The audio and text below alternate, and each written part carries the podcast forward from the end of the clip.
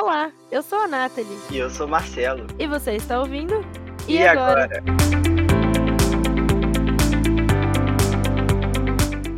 Olá, meus perdidos e minhas perdidas! Estamos começando mais um episódio do E Agora com muita informação legal para você. E hoje nós vamos falar sobre serviços sociais. O assistente social analisa, elabora, coordena e executa planos, programas e projetos para viabilizar os direitos da população e seu acesso às políticas sociais, como a saúde, a educação, a previdência social, a habitação, a assistência social e a cultura. E para falar com a gente sobre isso, temos aqui hoje a assistente social Gabriele Ciro. Gabriele, seja muito bem-vinda ao nosso podcast. Se apresenta aí para os nossos ouvintes. Oi, pessoal. É, aqui é a Gabriele Sírio, sou assistente social, formada pela Unesp, aqui no campus de Franca, é, quase Minas Gerais, aqui, é, divisa com Minas, né? Estamos no, no estado de São Paulo. É, hoje eu atuo, né, estou como coordenadora do Centro de Referência de Assistência Social e também sou supervisora acadêmica de estágio, né, de uma universidade EAD. Hum. E agora estou aí no processo de mestrado. Que legal, bastante coisa acontecendo. É. Bastante. E Gabi, conta pra gente como que foi a sua escolha de profissão. O que, que te atraiu para esse curso? Você sempre quis? Foi uma coisa que te encontrou? Como foi esse processo? Não é muito comum, né? A gente ouvir uma pessoa falar que vai ser assistente social. É, e é, e é uma, uma profissão super importante, uhum. né? E uhum. que a gente quase não vê as pessoas falar sobre. É, pois é. Então, é, esse processo para ser sincera com vocês, eu sempre fui bolsista de uma escola particular. É, eu sou de Bauru, né? Uhum. E aí eu tive essa, essa oportunidade de ser bolsista. Então vocês imaginam que dentro de uma escola particular, onde é, é uma máquina, né? Para quem conhece o sistema objetivo, é uma máquina de vestibular, né? É uma máquina de preparo para o vestibular. E, e, isso tem até um rebatimento na escolha dos cursos dessas pessoas, né? Geralmente são cursos que têm uma remuneração muito mais alta, são cursos na área de exatas, né? Que é o que eu acho que tem, traz um pouco mais de, de ascensão, né? E assim, eu acho que a única pessoa, a gente tinha cinco turmas de terceiro ano que ia fazer serviço social era eu né, que é prestar o vestibular. Então tudo começou quando eu fazia estágio na Caixa Econômica Federal e eu tinha contato com algumas assistentes sociais. E aí um dia, uhum. né, antes da gente passar naquela porta giratória do banco, eu parei uma assistente social e perguntei para ela, eu falei assim, olha, eu lembro até o nome dela, era Regina. Regina, o que você acha da profissão, né? Que a gente tinha muito contato, na época era Fundato, que é uma fundação é, em Bauru, e aí eu falava, eu questionei ela, né, o que, que ela pensava da profissão, porque eu queria fazer alguma coisa, hoje eu entendo que é essa palavra, né, mas uma profissão que tivesse função social, uma profissão que, que traz um processo de, de muita luta e resistência, não que outras profissões não tenham isso, mas eu acho que o serviço social vai muito nesse movimento.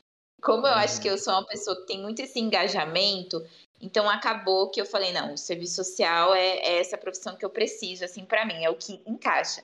E assim, eu fui para teste vocacional, eu fui para tudo, né? Até para horóscopo, o que, que o horóscopo falava. Mas aí no final eu entendi que era isso, né? Era sobre isso, era essa profissão que eu precisava. Entendi, que legal. Sim. E, e a, qual que é a sua formação em si, assim? A minha formação, né? Eu fiz a graduação em serviço social, a gente se forma como bacharel, né? Uhum. É, e aí, hoje, assim, o serviço social, dentro do nosso curso, não sei como são os outros, mas a gente conversa muito sobre a formação continuada, que é justamente esse processo de continuar a estudar. A gente nunca para. Se é que existe alguma profissão que para, né, eu desconheço. Mas o serviço social ele traz muito essa proposta, né? Então, hoje, hoje, nesse momento, eu estou no mestrado na Universidade Federal é, de São Paulo, da Baixada Santista, né? Que é o programa de uhum. políticas sociais. Então, eu estou ali fazendo esse processo de continuar a minha formação. Então, por enquanto, eu sou graduada em serviço social, né? E aí, se tudo der certo, mestre é, e tudo certinho. Hum... Entendi. Nossa, que legal. É bastante estudo. Mas vale a pena. Bastante. Vale, bastante. Sim. E você falou que você trabalha no na onde mesmo? É, Isso. No...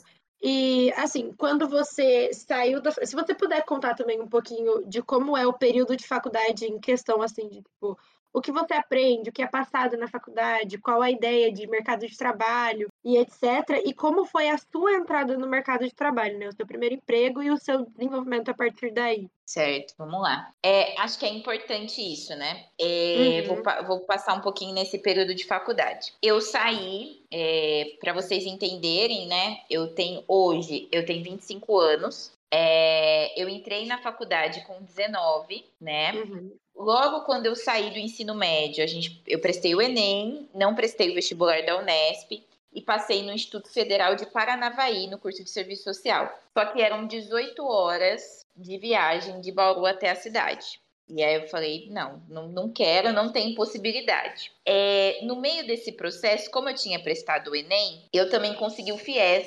E aí eu sentei na cadeira da, de frente da secretaria da faculdade, lá em Bauru, né?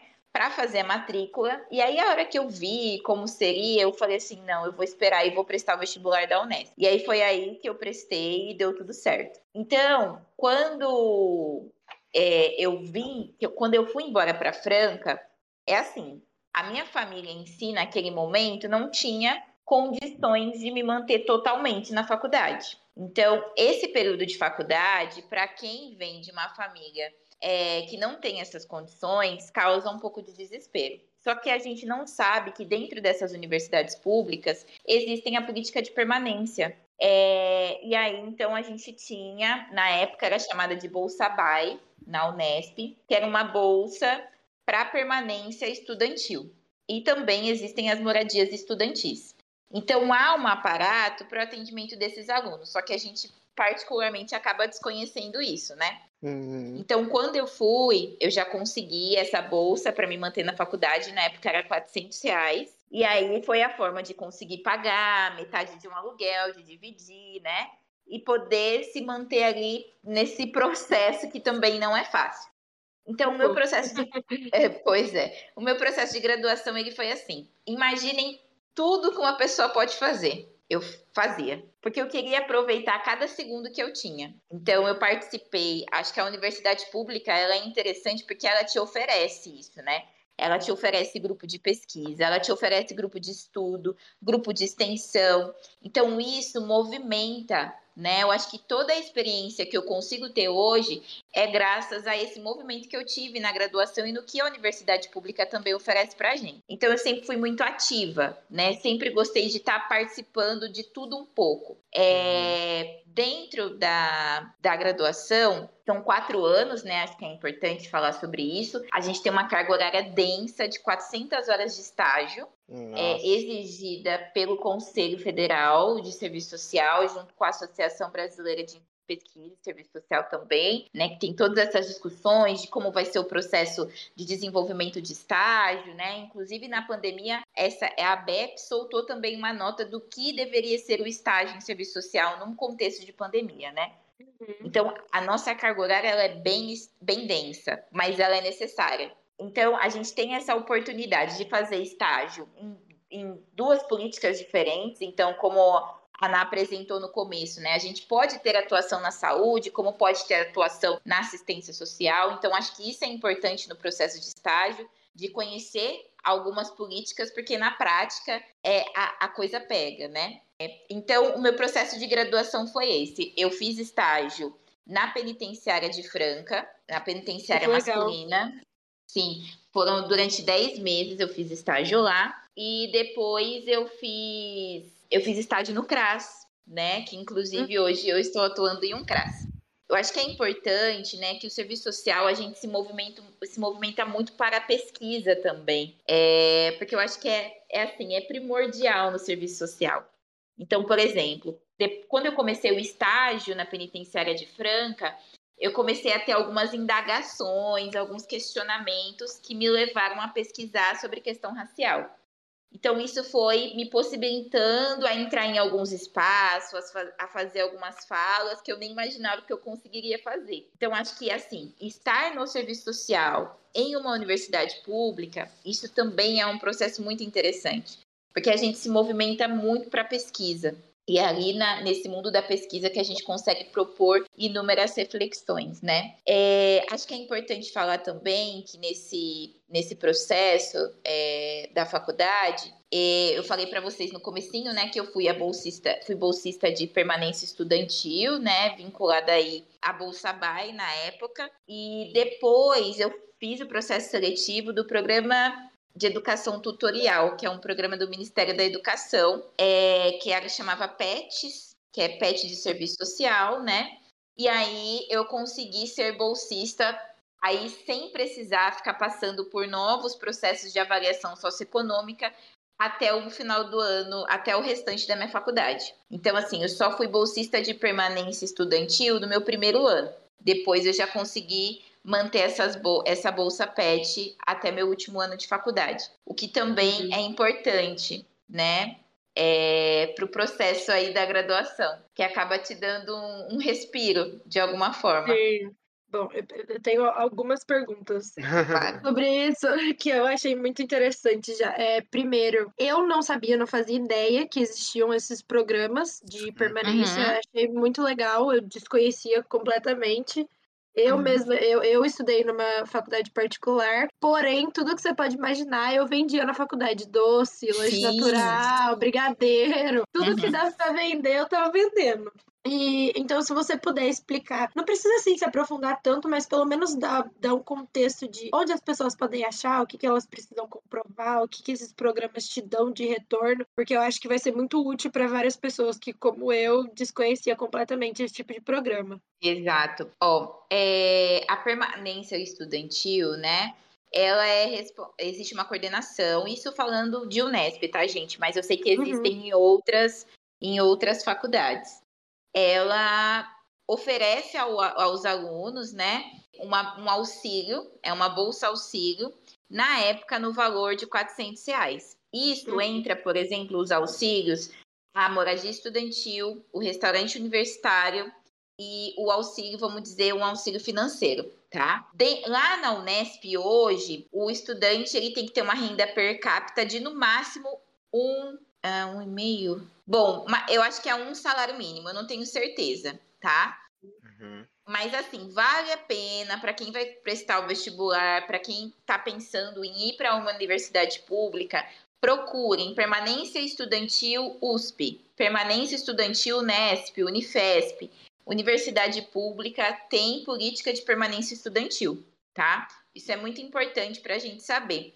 E assim, geralmente é, quando a gente passa no vestibular, foi o que aconteceu comigo, eu lembro até o nome da pessoa que me acolheu, é, pega a listagem de alunos que entraram e começa a entrar em contato, porque existe uma comissão da permanência estudantil e começa a entrar em contato para saber se está tudo bem, né, com a pessoa, se ela já tem onde ficar, porque é um processo de acolhimento, né? Imagina, eu morava em Franca e fui para Bauru, era quase 400 quilômetros de distância. Assim, chucra de tudo e uhum. vai para a cidade e vai morar sozinha, mora, ou vai dividir com as pessoas que também são várias questões, né? Isso Sim. causa um estranhamento. Então acho que esse processo de acolhimento para mim foi muito importante. Então eu tive aí a possibilidade de me encontrar com essa pessoa virtualmente, e aí ela me explicar tudo, se eu quisesse ficar na moradia estudantil como era, se eu quisesse é, os documentos que precisavam, né? Então eu precisava de documentos de todas as pessoas que residiam na minha casa em Bauru. Na época minha mãe estava desempregada, então isso era um impacto muito grande, né? Como que ela ia conseguir me manter?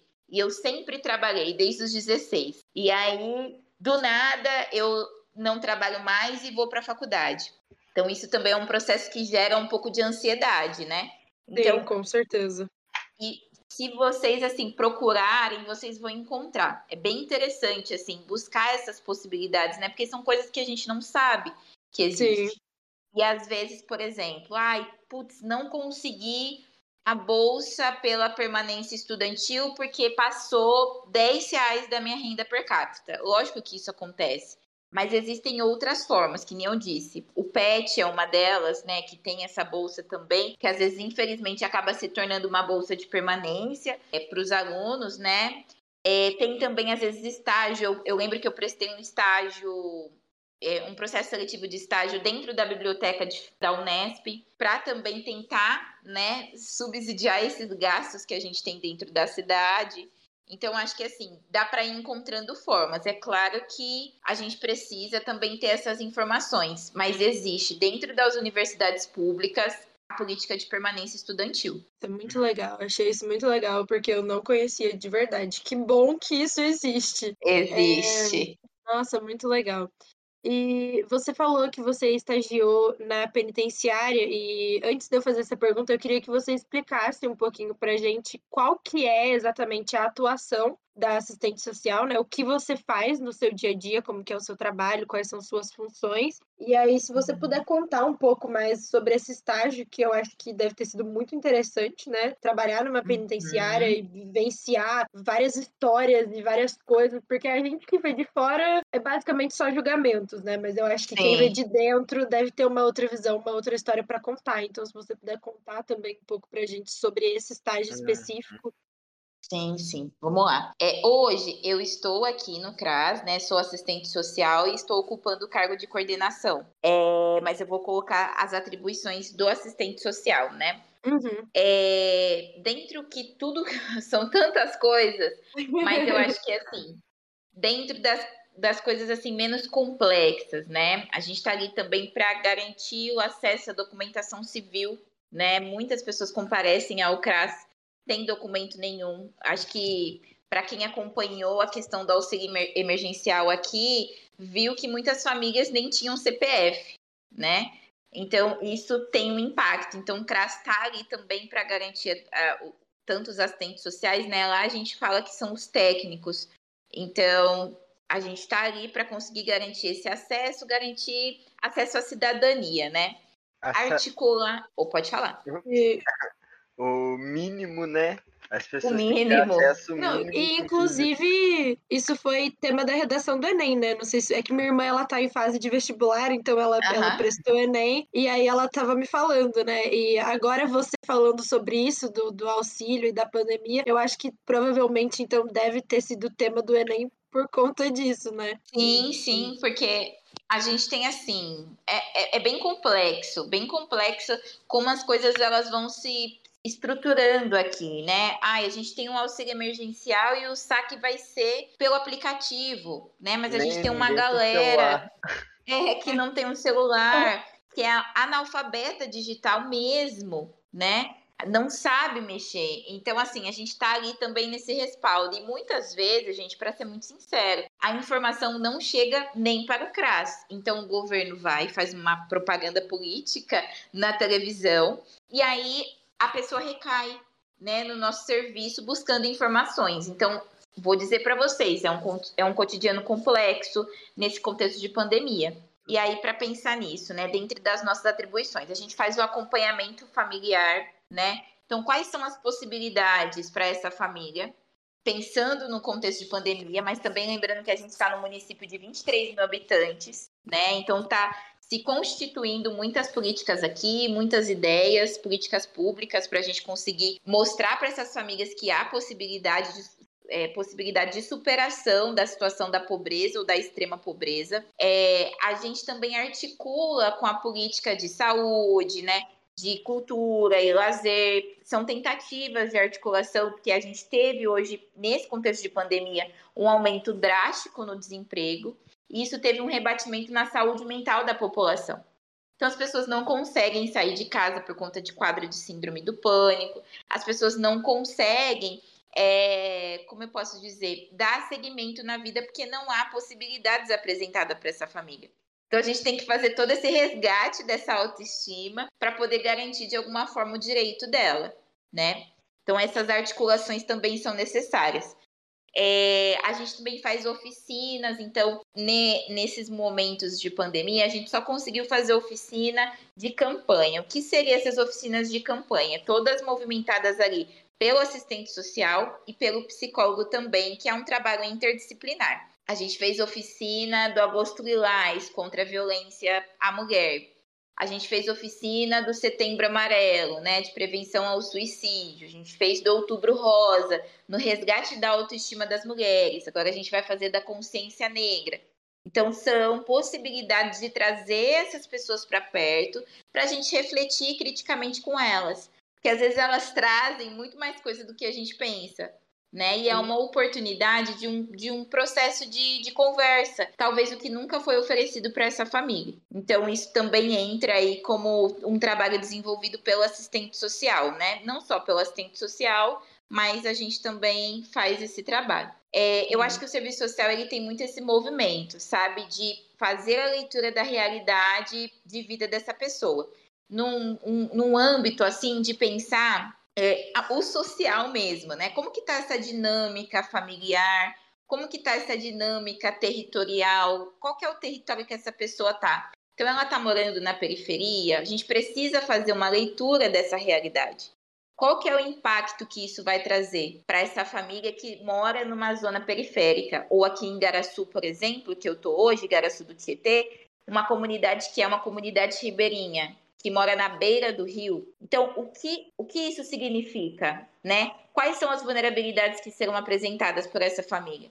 Então, acho que as nossas atribuições elas vão, elas vão muito nesse sentido, né? De poder fazer uma leitura de realidade que seja mais crítica, que fuja desse achismo, né? Que fuja desse, desse papo de, ah, é assim mesmo, né? Acho que esse é o movimento que a gente tenta fazer. Mas aí, então, só para eu entender um pouco melhor, assistente social é, acolhe essas famílias, entende o contexto e aí ela direciona é, para outras ajudas? Como que funciona esse processo, essa ajuda? O que, que é feito, o que pode ser feito, né? Esses direcionamentos, eles vão muito mais no sentido da garantia do direito, né? A gente está uhum. ali na garantia do direito. Então, a gente tenta direcionar sim.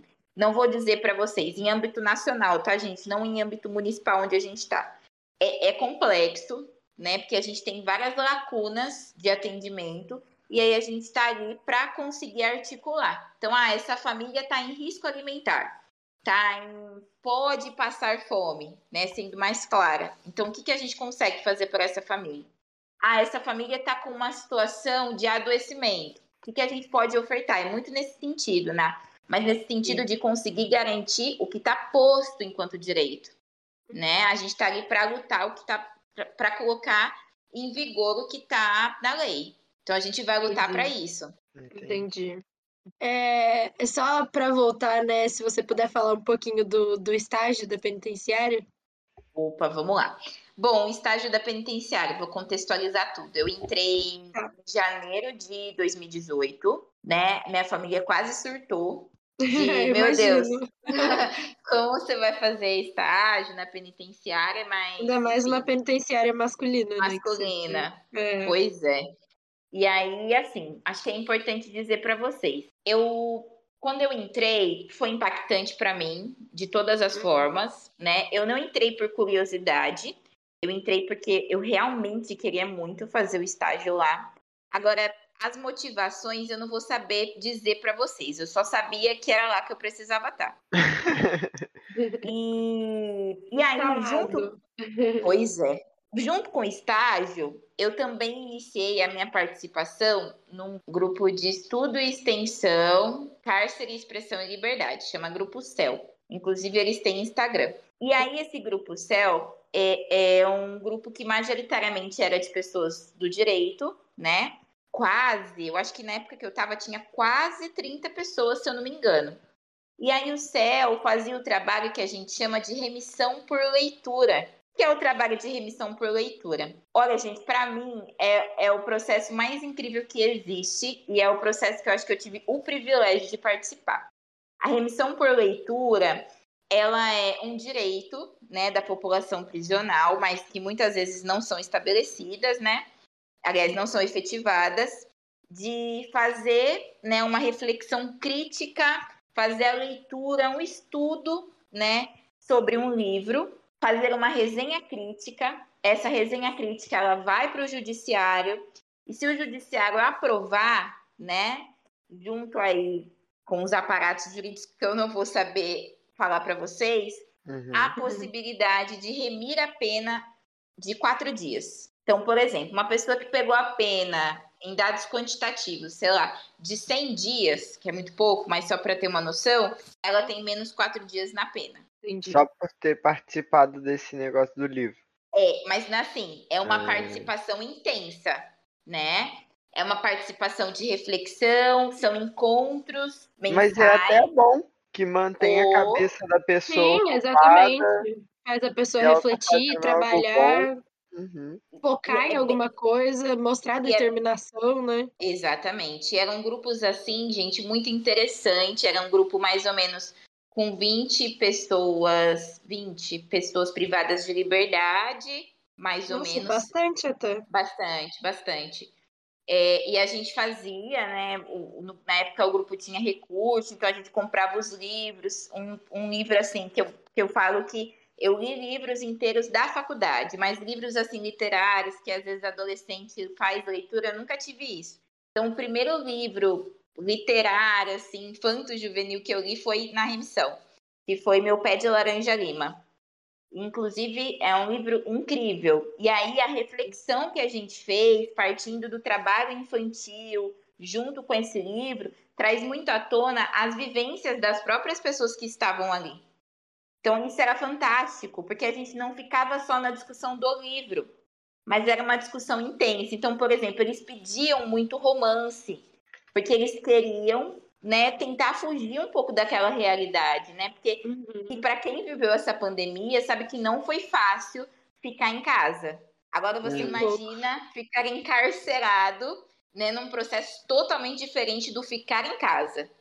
Uhum. É, então, esse foi um privilégio para mim. Eu comecei o estágio e junto já entrei para o grupo Cárcere Expressão e Liberdade. Então, isso me fez refletir sobre muitas coisas, né? Me fez refletir o que é o processo prisional, quem é a população que era presa, por que, que quando eu entrava é, dentro do sistema prisional, os trabalhadores eram sempre trabalhadores brancos, né? E quando eu entrava para atender o, as pessoas privadas da liberdade, eram sempre pessoas negras. Então isso me fez refletir e assim pulsar o meu cérebro de tanto, tanta vontade de entender qual era esse processo. Mas não entender de forma básica, sabe? Ah, é porque é racismo, tal, tal, tal. Não, é aprofundar o estudo, sabe? E foi aí que eu comecei a pesquisar. Então, o meu processo de estágio, ele se deu muito no atendimento a eles, né? Então, é, é bem complexo o atendimento, porque são pessoas que às vezes perdem os vínculos familiares, né? São pessoas, para a gente entender, o sistema prisional, ele não está superlotado por conta de crimes hediondos. São crimes, muitas vezes, é, por tráfico de drogas e drogas em quantidade muito pequenas. Então, tem todo esse processo, né? É, o meu primeiro atendimento foi muito complexo, né, acompanhada aí da minha supervisora de campo, porque foi muito impactante. Só para vocês terem é, uma noção, é, foi de uma pessoa que saiu da Fundação Casa, né, que é uma, uma internação para adolescentes, ficou sete meses na rua e aí já foi preso de novo para o cárcere adulto, né, para o sistema prisional adulto. Então eu fiquei pensando, era uma pessoa da mesma idade que a minha, e de como isso tinha um rebatimento da pessoa não conhecer o que é a liberdade, né? Porque ela entrou, saiu e já entrou de novo. Então acho que isso foi amadurecendo muito o meu processo de entendimento mesmo, sabe? Do que o serviço social era. E pensando assim, gente, que tem inúmeras áreas de atuação, né? Só Sim. vai para o sistema prisional quem realmente quer, porque vai lá e presta o concurso e escolhe prestar porque não é um processo, não é um processo fácil, né? Porque deve ser bem é, pesado. É, é um, é um energeticamente é muito pesado por uhum. várias questões. Então, acho que assim, esse foi mais ou menos o meu processo de estágio. Foram 10 meses muito intensos, muito intensos, né? E para quem não sabe, o estágio em serviço social é quase raro ter estágio remunerado. Então você banca para fazer o estágio. Então você se desloca de ônibus, de a pé, de bicicleta, o que você achar melhor. Mas infelizmente ainda é muito raro, é muito tópico ter estágio remunerado no serviço social. Então, é complicado, né? É... é... que a, assim, a desvalorização meio que já começa por aí, né? Porque a maioria das profissões você tem um, um estágio remunerado na faculdade. E quando não tem, às vezes é exigência da faculdade em si, não do curso em geral, né? Exato, e até assim, um auxílio transporte, né? Eu lembro que quando eu fiz o estágio uhum. no CRAS, a minha supervisora de campo colocou na avaliação, né? Olha, o desenvolvimento do estágio foi ótimo, mas eu acho que falta por parte aí do município ou da própria faculdade a oferta de auxílio transporte para os alunos, né? Uhum. Porque há um uhum. deslocamento, há um deslocamento e não é fácil, porque a gente banca e é obrigatório. Sim. Então a gente tem no que mínimo, um auxílio transporte, né? Já que você não vai receber, pelo menos ter como se locomover. Exato, exato. Nossa, mas muito, muito legal. Deve ter sido uma experiência, assim, muito louca mesmo. Sim. Sim, foi muito, muito importante. E... Eu imagino. E para você, essa foi uma das principais dificuldades da profissão? O comecinho, assim, que você tinha que pagar? Ou tem algo que seja é, pior é, nessa corrida aí da, da assistência social, né? Do, do serviço social. É, vamos lá. Eu acho que assim. Eu acho que eu comecei a ficar, para ser muito sincera, viu, gente? É, mas eu acho que eu comecei a ficar a, dos desafios. Eu acho que os desafios eles vieram para mim da profissão em si, mas quando eu estava para me formar. Hum sabe? Uhum. Que eu acho que, assim, desafio mesmo. Porque até então eu estava no momento de aprendizagem, é, era outro município, era articulações e tudo mais. Para mim, né, o desafio, acho que foi mais nesse processo da, da, do ini, é, da finalização, sabe? Como as coisas serão. Exato. Do TCC, mas até então, assim, do retorno para casa. Eu acho que mais nesse sentido. Mas do, da, do desafio hum. profissional, pensando assim, eu acho que o mais difícil para mim, só para eu tentar contextualizar e responder sua pergunta, e que foi uma das motivações aí que, que me fizeram repensar a questão do estágio, foi a época da eleição e estar dentro do sistema prisional. Foi bem complexo. Então, naquele uhum. momento, eu não conseguia, não conseguia. Então, acho que esse talvez tenha sido o meu maior desafio. o seu foi um caso bem à parte. Eu pois é. imagino. É. Você tá vendo tudo aquilo, vivenciando literalmente, né? O, uhum. o que é aquilo e ainda ter que, né, ver o que acontecia do outro é. lado, que não ia favorecer nem um pouco o seu nem lado. Nem um pouco, nem um pouco.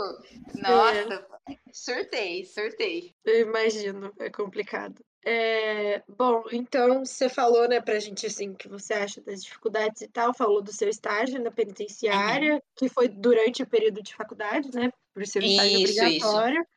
Uhum. E depois que você saiu desse estágio, que você se formou, você voltou para Bauru, você foi para outro lugar, você já entrou no CRAS logo após isso? Como que foi essa, essa continuação, assim, como formada já daí? Né? Sim. É, bom, é, eu voltei para Bauru logo depois, né? Me formei, colei grau, tudo certinho. Voltei para Bauru. E aí começou a caçada, né? Assim, a parte difícil. Muito, muito difícil. E é claro que isso, gente, é lógico que terão profissões que a pessoa já sai com indicação para o trabalho. Isso é uhum. óbvio, né? E principalmente, por exemplo, na área de exatas, que às vezes a pessoa já está num estágio e ela já é efetivada ali, né? Só que no serviço social isso acontece, mas não aconteceu comigo. Por quê? Eu estava retornando para Bauru também. Eu não ia permanecer em Franca e naquele momento não, eu não queria também ficar. E voltei. E aí acho que é importante, né? Eu consegui um trabalho em março de 2020. Então eu me formei, colei grau no final de dezembro, né? E aí uhum. consegui o, o trabalho em março de 2020. Então, é o trabalho que eu estou até hoje, é um trabalho remoto numa universidade EAD, né? Então, eu tenho uma carga horária de 10 horas semanais. E assim, foi é um processo muito importante para mim, porque ele me possibilita o estudo contínuo. Para eu estar com, os, com as alunas e alunos, eu preciso estudar. Então, isso é importante para mim, porque eu sempre estou muito atualizada. É, então, é, é, um, é, um, é um trabalho remoto, né? Como eu disse para vocês. E aí, eu cuido do estágio hoje de 33 alunos de serviço social. E aí, você tem tempo para terminar sua pós, né? Porque você pois trabalha um é. pouco menos horas. Ou não, né? Porque ela tem outro trabalho também, né? É. Vou chegar lá. Vou chegar é. lá. É loucura, viu, gente? Mas vamos lá. É, e aí, gente, o que aconteceu? É claro que se vocês pensarem, né? Eu trabalhava 10 horas semanais, então não era uma remuneração alta.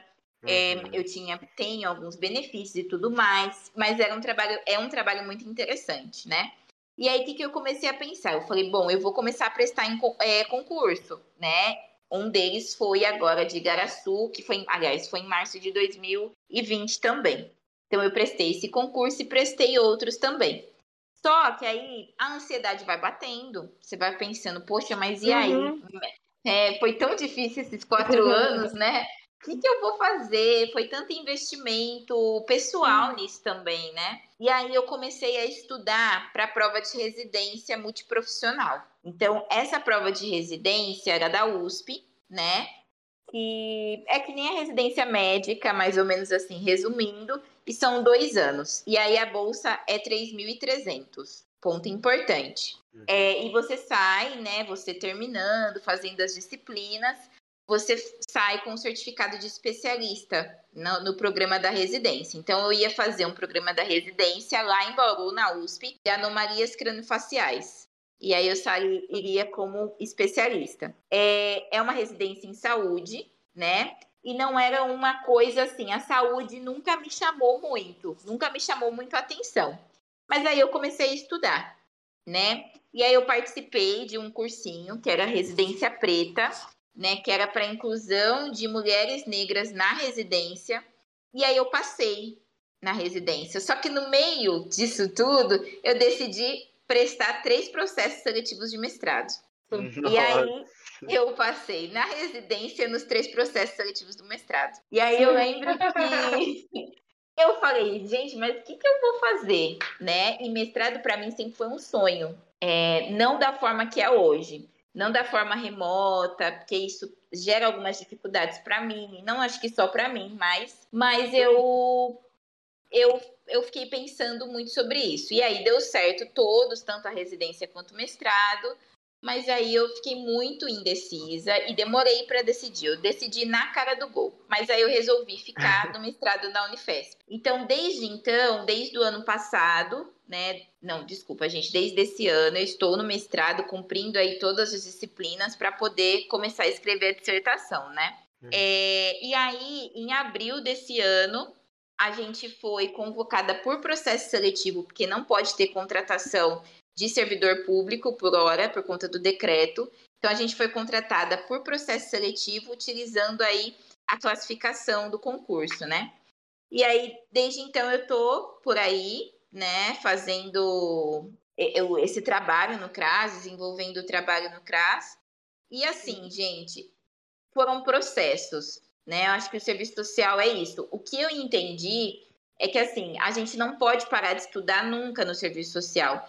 Porque de repente sai um concurso do nada, um concurso que você está esperando, por exemplo, o Tribunal de Justiça agora abriu um concurso, é o salário inicial para assistente social é 7 mil reais. Então é o salário mais alto que eu já vi. Então, assim, mas ele é existe. Muito bom, né? Muito bom, muito bom. Então, existe a prova de títulos, né? Que é a comprovação aí de uma pós, de um mestrado. Ah, isso tem um acréscimo na pontuação. Então, isso é importante, Sim. né? Não só para o concurso, mas para a nossa profissionalização. A gente precisa estar tá muito atualizado. Uhum. Porque as coisas estão muito dinâmicas. Quem Bem achava que a gente. também. Isso. É. Quem achava que a gente ia viver um processo de pandemia, né? Quem achava que Exatamente. a gente ia ter uma taxa de desemprego tão alta. E vocês podem ter certeza, gente, que na hora que a gente estiver vivendo um pós-pandemia, o serviço social ele vai ser muito requisitado. Muito e requisitado. Mais valorizado, né? E assim eu espero. Porque é uma profissão que está ali no, no, cuidado, no acolhimento dessas famílias, né? Tanto o serviço social como a própria psicologia. Então a gente vai ter que estar tá muito assim antenado mesmo ao que está acontecendo. Então essa é uma possibilidade, mas basicamente esse foi o meu processo, né? Dentro de um ano aí foi essas mudanças. Eu acho que são escolhas, Sim. Né? Sim, que a gente certeza. tem que ir fazendo. E foi bastante, várias escolhas tiveram que ser várias, feitas. várias, várias. É, e Gabi, é, assim, para quem está pensando seguir o, uhum. esse caminho, né, fazer serviços sociais, o que você diria para essa pessoa, assim, um conselho que você não teve sobre a profissão, sobre a faculdade, sobre qualquer coisa que você daria? Olha, olha, um conselho, eu acho que abrir portas para desconstrução. Uhum. Por que eu digo isso? Porque o serviço social ele é exatamente isso. A gente desconstrói muitas coisas. E eu acho que a gente precisa estar preparado para isso, para a gente não ser um profissional antiético. A gente precisa abrir portas mesmo para a formação, para o que a formação tem para oferecer para a gente. Que existem, infelizmente, muitos profissionais, né, que têm uma atuação antiética, que têm uma atuação que não condiz com o que é posto na nossa profissão. Então, acho que é isso, sabe? A gente tem que desfrutar mesmo da formação e abrir, assim, abrir a mente para o que está sendo colocado ali durante esse processo. E o, e o básico, né, gente? Não desistam. Sim. Se você é. curte o curso, é isso. Meu avô fala muito. Nossa, filho, mas você tinha que escolher esse curso de tanta coisa, mas esse curso, tanto sofrimento, né? E aí é isso, assim. Hoje eu não me imagino fazendo outra coisa. E você falou, né, que é importante ter a mente aberta e tal. Eu acho que isso Sim. é meio que até pré-requisito, né? Porque se você pensa bem, a assistente social, ela vai lidar ali no dia a dia com vários tipos de pessoa diferente, de várias classes diferentes, de vários costumes diferentes, de vários várias coisas diferentes. Então, Exatamente. o mínimo que você tem que ter é uma mente bem aberta para conseguir fazer o seu trabalho, né? Exatamente, porque a minha moral, ela não pode impor, né, para uhum. outra pessoa. Sim. Isso é fato, uhum. assim, né? Uhum. Isso gera problemas muitos Sim. problemas. Então, acho que é isso, assim, mente aberta mesmo para o uhum. que o curso vai propor para gente. Sim. Muito legal isso. E encaminhando agora para o final, é, a gente gostaria de algumas dicas, indicações uhum. de filmes, séries, documentários, Instagram, vídeo, qualquer coisa que fale um pouco sobre a profissão, que conte um pouquinho. Tá, vamos lá. Eu vou ficar com a divulgação dos Instagrams, tá, gente? Uhum. Uhum. É, tá um Instagram que eu acho que é interessante é Profissional de Luta. É um assistente social que fala bastante da nossa atuação. O próprio. O, aqui, tô, eu tô falando do estado de São Paulo, né?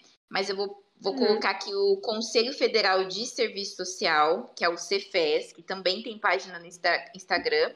E o CRES São Paulo, né? Que também posta várias coisas é, sobre o que, quais são as articulações que a gente faz na nossa profissão. É, e a Enesso, que é a Executiva Nacional de Estudantes de Serviço Social, que também é interessante, né? Porque há um movimento. A gente é uma profissão de muito movimento, de muita participação em movimentos sociais.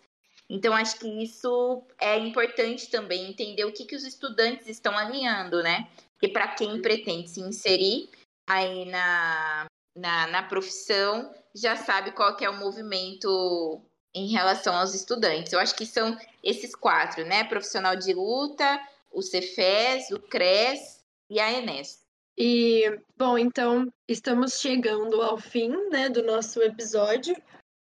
Mas antes da gente encerrar, eu queria dar um espaço para você também, Gabi, se você quiser divulgar as suas redes sociais, se tem algum trabalho que você está envolvida que você gostaria de divulgar, ou do, do, do CRES que você trabalha, qualquer coisa sim, que você sim. quiser divulgar, esse tempo agora é seu. Bom, gente, acho que básico mesmo para quem quiser, pode meu, meu Facebook não é nada, não tem nada profissional, mas a gente conversa, viu? É Gabriele Sírio 7 para quem quiser. a gente troca uma ideia, eu acho que é isso, né? Eu converso com, com algumas pessoas que querem fazer o serviço social, com algumas pessoas que estão se formando, e eu acho que é sempre positivo quando as pessoas trazem um pouco mais de otimismo, né? Que às vezes a gente uhum. deixa de fazer o curso porque alguém falou alguma coisa e acho que a gente precisa pensar nas possibilidades. Então, para quem quiser me chamar, é, eu estou super à disposição e agradeço pelo espaço também, porque eu acho que é muito importante divulgar o nosso curso, divulgar a nossa Sim. profissão, porque é uma profissão assim incrível mesmo. Gabriel, então Oi. muito obrigado por ter participado aqui com a gente, ter compartilhado, né, um pouquinho da sua trajetória e tirado nossas dúvidas. Obrigada a vocês, pessoal. E para você que está nos ouvindo, se você deseja fazer alguma parceria com a gente ou quer nos patrocinar, entra em contato pelo e-mail iagorapodcast21@gmail.com ou manda uma DM no nosso Instagram arroba iagora.podcast. Não deixe também de seguir a gente lá no Instagram para ficar por dentro das nossas novidades e novos episódios.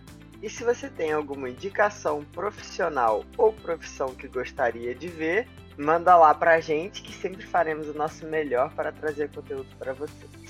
E por hoje é só. Esperamos vocês no próximo episódio. Tchau! Tchau!